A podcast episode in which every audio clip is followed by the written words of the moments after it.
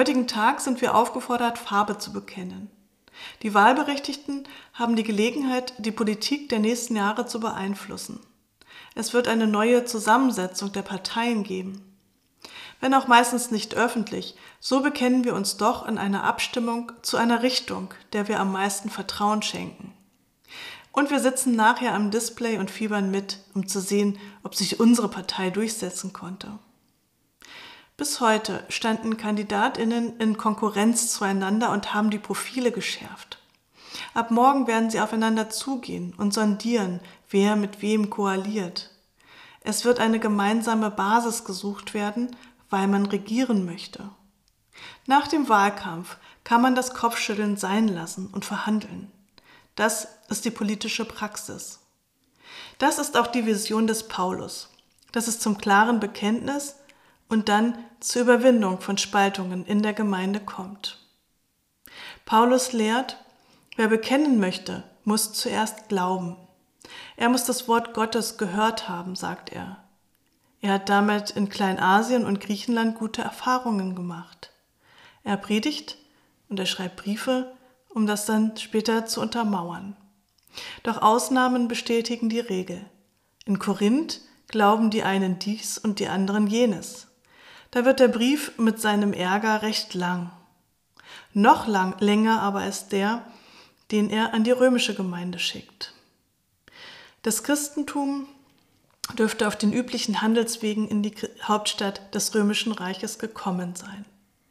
Die christliche Mission in Rom konnte eine große jüdische Diaspora als Ausgangsbasis nutzen. Vermutlich hat sie zunächst in mehreren Synagogengemeinden oder deren Umfeld Fuß gefasst. Dabei scheint es zu Auseinandersetzungen gekommen zu sein, die Kaiser Claudius Ende der 40er Jahre nutzte, gegen die Juden vorzugehen. Diese Ereignisse führten dazu, dass sich in Rom der Ablösungsprozess des jungen Christentums vom Judentum beschleunigte. Ja, und in dieser Situation der Loslösung hinein schreibt Paulus. Auch er weiß, seine jüdischen Geschwister sind verschlossen für die neue Lehre. Jüdinnen und Juden und Christinnen sind sich nicht einig über die Bedeutung Jesu Christi. Ist er ein Prophet oder ein Messias? Im Brief heißt es, Brüder und Schwestern, meines Herzens Wunsch ist es, und ich flehe auch zu Gott für sie, dass sie gerettet werden. Sie erkennen die Gerechtigkeit nicht, die vor Gott gilt, und suchen ihre eigene Gerechtigkeit aufzurichten und sind so der Gerechtigkeit Gottes nicht untertan.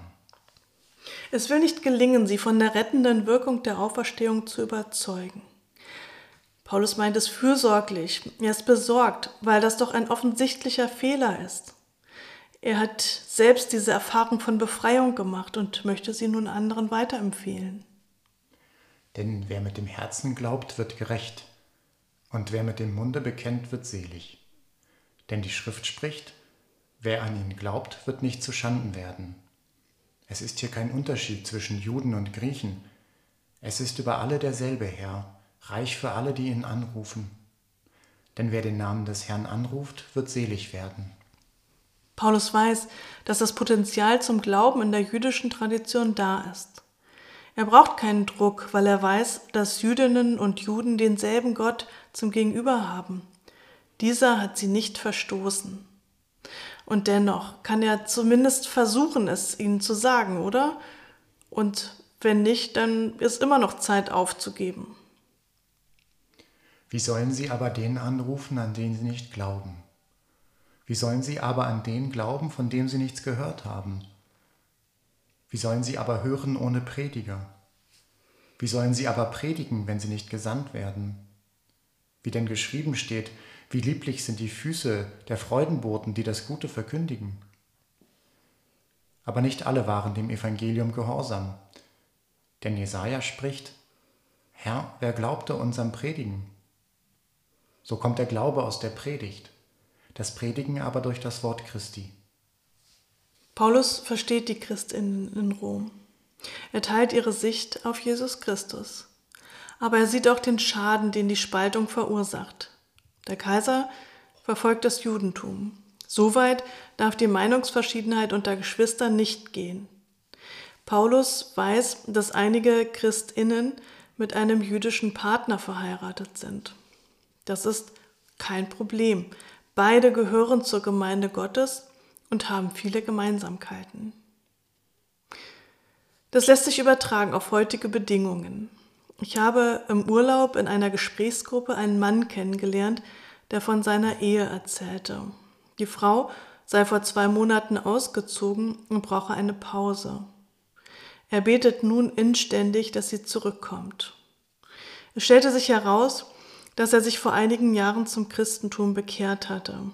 Man merkte seinen missionarischen Eifer.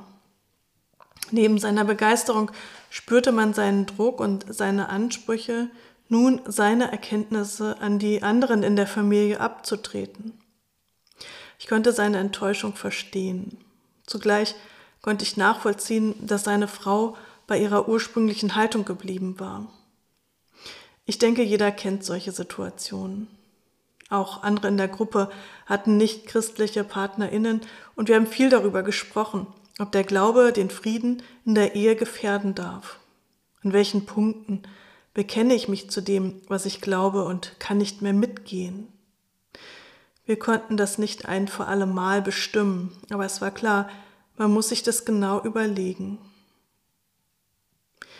Die gesellschaftliche Spaltung unserer Tage, das ist wohl die zwischen Impfgegnerinnen und Befürworterinnen der Impfung gegen Corona.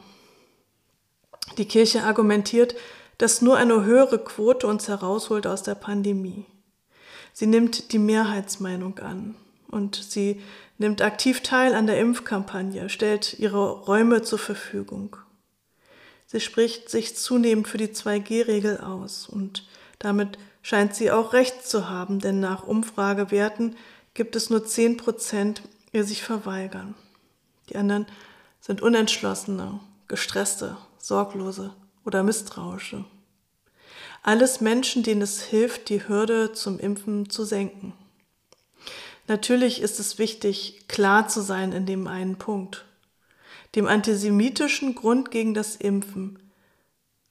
Einige Impfgegnerinnen sagen, Juden, das sind Strippenzieher in der Politik, in der Weltwirtschaft, in den Medien. Mit der Impfung wollen sie Menschen vergiften und mit Mikrochips ausstatten. Schon bei der Pest galten jüdische Menschen als Brunnenvergifterinnen. Sie waren häufig Sündenböcke und haben, häufig haben Christinnen das befördert. Auch in Pandemien gab es immer Sündenböcke. Bei der Cholera die Ärzte, die die Krankheit angeblich zu Forschungszwecken verbreiten wollten. Hier wird klar, dass Paulus damals zur christlichen Haltung gegenüber Juden schrieb, das ist später nicht ausreichend zu Herzen genommen worden. Was die Impfkampagne betrifft, stimme ich diesem Vorgehen inhaltlich zu. Aber ich will doch zu bedenken geben, dass es Menschen gibt, denen wir damit nicht gerecht werden. Mir gibt es zu denken, mit welcher Selbstverständlichkeit Menschen verachtet werden, die anders denken. Fördern wir nicht ungewollt die Ablehnung von Menschengruppen, wie es allein in dieser Pandemie schon früher passiert ist im Hinblick auf Jugend oder auf die Reiserückkehrenden? Warum hat da die Kirche nicht die Stimme erhoben, um dieses in Schutz zu nehmen? Mitmenschlichkeit wird durch ein starkes Bekenntnis nicht gefördert. Und deshalb muss das Bekennen dosiert eingesetzt werden.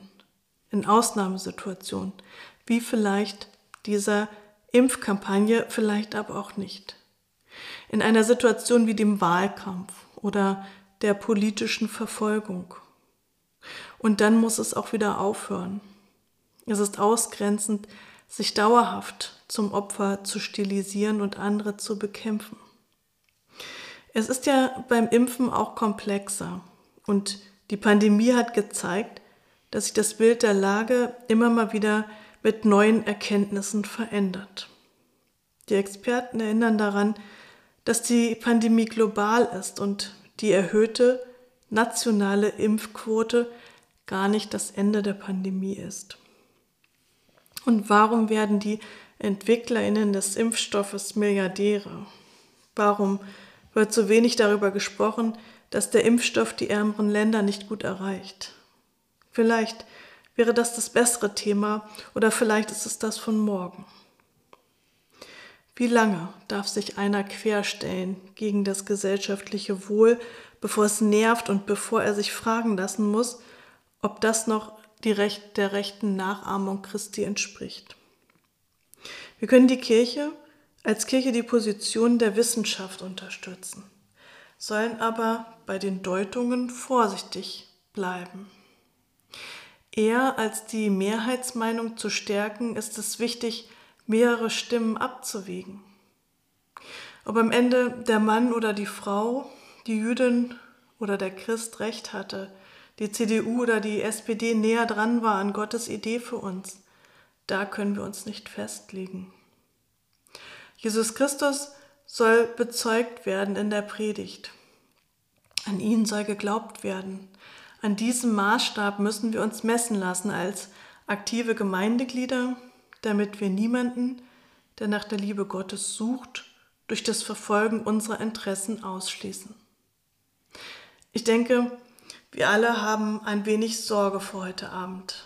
Möge es gelingen, dass wir zu entscheiden wissen, wo eine Auseinandersetzung uns näher zu Gottes Liebe führt und wo wir lieber nachgeben, um die gemeinsame Sache voranzubringen, als Kirche und in der Gesellschaft.